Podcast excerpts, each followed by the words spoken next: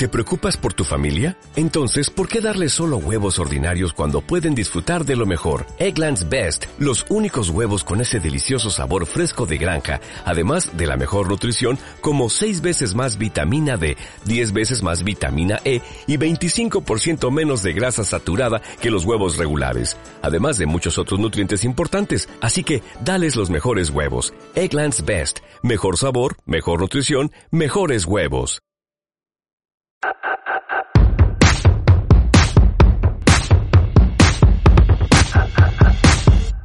Frecuencia Fitness, el lugar de encuentro semanal para estar al día de todo lo relacionado con la nutrición, hábitos saludables y entrenamiento de fuerza. Con Daniel Rubio. Frecuencia Fitness.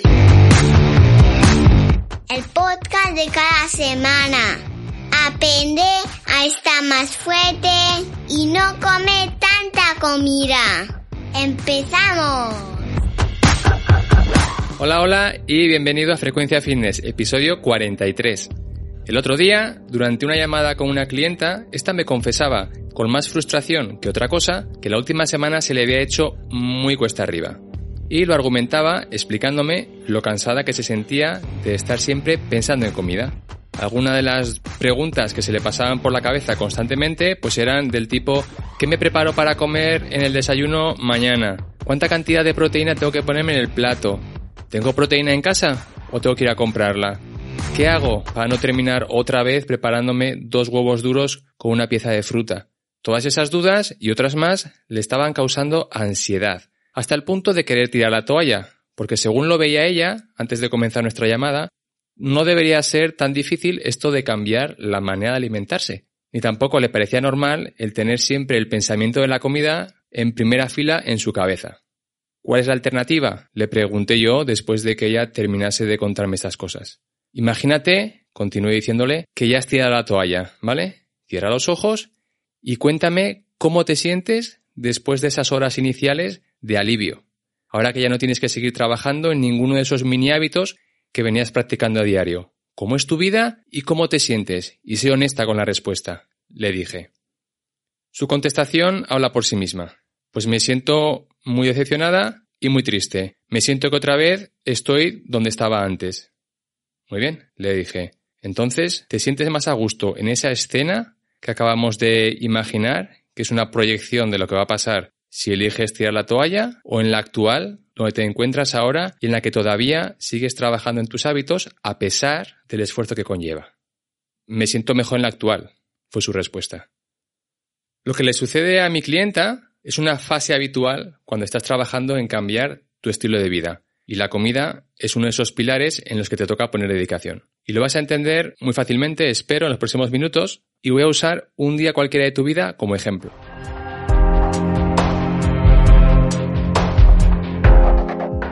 Si eres como la mayoría de las personas, desde que te levantas hasta que te acuestas por la noche, has navegado la mayor parte del día en piloto automático.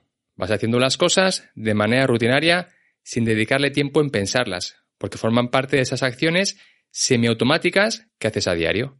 Te levantas, si eres de las personas que desayuna, te preparas el desayuno, te lavas los dientes, te vistes, sales de casa para ir a trabajar, o te sientas delante del ordenador para trabajar desde casa si tu empresa todavía te deja hacerlo así. Cuando llega el mediodía comes, continúas trabajando, después de terminar la jornada pasas por el supermercado o haces algún recado que tengas pendiente y para casa a preparar la cena. Ir en piloto automático es algo que nuestro cerebro hace para ahorrar el gastar energía extra y porque así podemos poner nuestra atención en otras cosas. Cuando te asaltan esas dudas y agobios por estar siempre pensando en qué cocinar y en que tu vida gire en torno a transformar tu cuerpo, en el fondo, lo que quieres decir, aunque no lo sepas, es yo lo que quiero es poder vivir mis días en piloto automático porque es menos estresante que estar continuamente pensando en las cosas que tengo que hacer. Me niego a hacer cambios en mi vida que me obliguen a salir de la comodidad de hacer las cosas sin tener que pensar.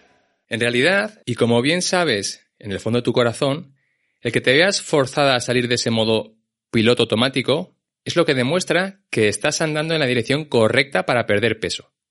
El ver las cosas que estás haciendo en tu día a día para luego de manera deliberada hacer acciones que creen cambios positivos es mandatorio.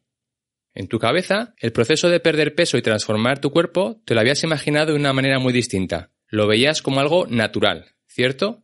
Y lo que estás viviendo semana tras semana, desde que empezaste, pues tiene poco que ver con esa sensación de ser algo que sale solo de ti, sin esfuerzo. Es todo lo contrario. Lo sientes casi como una lucha interna en la que no hay tregua. Y eso te hace pensar que esto no va contigo porque no sientes mejorar nada o muy poco a pesar de tus esfuerzos. Pues bien, aquí viene la clave de todo el episodio, así que presta atención, por favor. En este momento, en tu vida, en tu día de hoy actual, lo, entre comillas, natural es lo que llevas haciendo desde hace años y no lo que vienes implementando desde hace unos pocos meses. En tu vida, si en este momento hacer las cosas sin pensar en piloto automático significa el volver a hacerlas como vienes haciéndolo, es porque ese es tu modo natural. Eso es lo que te ha traído a tener el cuerpo y la salud que tienes a día de hoy. El pretender que por llevar un puñado de meses practicando estos mini hábitos deberían formar parte de tu identidad y por ello poder levantarte cada mañana y ejecutarlos sin pensar, es una fábula parecida a las que nos contaban nuestros papás cuando éramos niños para irnos a dormir. Ese querer rebelarte contra ti mismo y contra la idea de que las cosas tendrían que pasar más rápido, como vara de medir la efectividad o no de lo que estás haciendo, te lleva, como has escuchado al comienzo del episodio, directo a la casilla de salida. Entonces, la palabra que tienes que tener fresca en tu mente es todavía, con mayúsculas. Y puedes usarla como flotador salvavidas cada vez que te asalten las dudas y las frases de querer abandonar. Por ejemplo, todavía tengo que seguir trabajando en ello para que termine formando parte de mi identidad y entonces sí se convierta en algo automático. Mientras tanto, te toca hacer mucha práctica deliberada, mucha conversación interna y mucha visualización. ¿Pero por qué iba a querer rebelarme contra mí misma? Igual te estás preguntando después de escuchar lo que te acabo de decir. ¿No tiene sentido alguno? Bueno, de entrada a nadie le gusta que le digan lo que tienen que hacer, ¿verdad? Durante todo este proceso te estás sintiendo forzada a hacer las cosas aunque no te apetezcan cuando toca hacerlas, porque es parte del cambio. Y ese cambio, aunque sea algo que te va a impactar de manera positiva en tu futuro, a tu yo actual le sienta como una, una patada en el trasero, porque no le gusta que alguien, aunque seas tú mismo, le trate como si tuviera cinco años, mandándole obedecer las cosas porque lo dices tú y punto. Ese sinsentido que te hace querer sabotear tu propia empresa de transformar tu cuerpo, lo puedes controlar siendo responsable y aprendiendo a decir no a las pataletas de ese niño de 5 años que a veces toma el control de tu cabeza. En esas situaciones, cuando lo que te pide el cuerpo es parar durante uno o dos días para poder relajarte, haciendo las cosas que hacías antes, porque todavía eso te hace sentir la familiaridad de, lo conocido, es cuando puedes usar la inmersión total en ese momento futuro, como yo le pedí a mi clienta que hiciera, para sentir con los cinco sentidos si una vez alcanzado ese escenario, que en el momento actual te parece idílico, realmente lo disfrutas o termina convirtiéndose en una pesadilla de la que quieres escapar lo más rápido posible.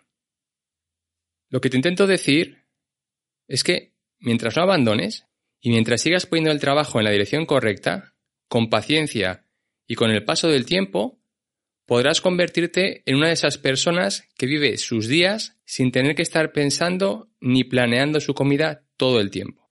Llegará un momento en el que descubras que los días van pasando sin que la comida sea el común denominador en tus pensamientos. Llegará ese día en el que no tengas que planear con bol y papel las comidas y que seas capaz de cocinar con lo que tengas en la despensa una cena saludable o saber cuando vas al restaurante hacer elecciones mejores. Pero todo eso solamente ocurrirá si hoy continúas trabajando en ello. Si hoy eliges abandonar, ese día futuro que te acabo de dibujar en la cabeza quedará eliminado. Y piensa en un momento. Si has sido capaz de criar a tus hijos desde que eran bebés hasta la fecha, tengan la edad que tengan, significa que tienes en ti la capacidad de dedicar tiempo para planificar, pensar y cocinar comidas teniendo en consideración lo que es mejor para esa otra personita. Y lo has hecho durante años y años. ¿Que me quieres decir que no eres capaz de hacer eso mismo cuando te toca aplicarlo en ti misma durante igual un año o año y medio o el tiempo que tardes en interiorizar los cambios para que se conviertan en algo automático? Pues es difícil de creer, la verdad. Nada más, no veo necesario el tener que alargar el episodio de hoy más porque creo que con la explicación que te he dado, si lo he hecho bien, debería haberte quedado claro que el proceso de cambio no es algo fácil, no es algo rápido y no es algo que salga de manera natural. Es todo lo contrario. Es lento, es difícil y para tu yo actual es antinatural. Hasta el día que deje de serlo. Y mientras no abandones, estarás a un día menos de llegar a ese momento donde no tengas que prestar atención a hacer esas nuevas rutinas. Hasta entonces, antes de elegir abandonar, visualiza ese escenario en tu cabeza y piensa si realmente es lo que quieres que pase. Nada más, muchas gracias por tu compañía. Ya sabes que si te ha gustado el episodio, pues una valoración, un comentario en la, aplicación o en la plataforma que lo uses, compartirlo en tus redes sociales, todo este tipo de acciones que son gratuitas te llevan un minuto de tu tiempo y a mí, como te repito en cada episodio, me ayudan mucho para que el podcast siga ganando en relevancia y en alcance. Nada más. Hasta la próxima semana. Producción y edición de Iván Pachi Gómez, bajo la dirección de Daniel Rubio. Puedes escuchar este contenido en Spotify, Apple Podcast o iVoox y síguenos en Instagram como Frecuencia Fitness 40. Hola, buenos días, mi pana. Buenos días, bienvenido a Sherwin Williams. ¡Ey! ¿Qué onda, compadre?